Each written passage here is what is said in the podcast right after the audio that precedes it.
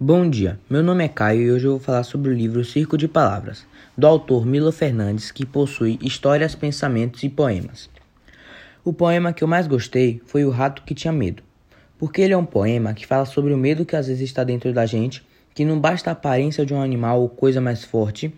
Se o medo continuar dentro de você, independentemente do que a gente seja, precisamos vencer nossos medos, nossas dificuldades e nossos desafios, pois sempre aparecerão e temos que estar preparados.